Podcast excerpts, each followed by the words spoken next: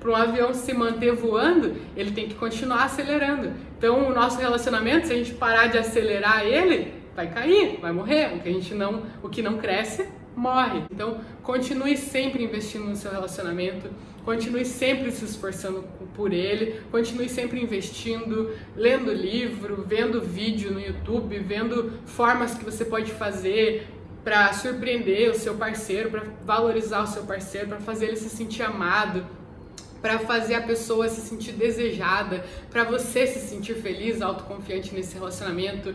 Faça cursos, faça retiros, procure invista nesse relacionamento. Lá no começo você investia, você comprava buquê. Esses dias eu vi uma. uma era, um, era um meme né, na internet que era assim, no começo do relacionamento, dois meses de namoro. Compra lá cartão, buquê, flor, presente, perfume, não sei o que, tal, tal, tal, 500 reais. Aí, sete anos de casado. Porra, sete reais um cartão?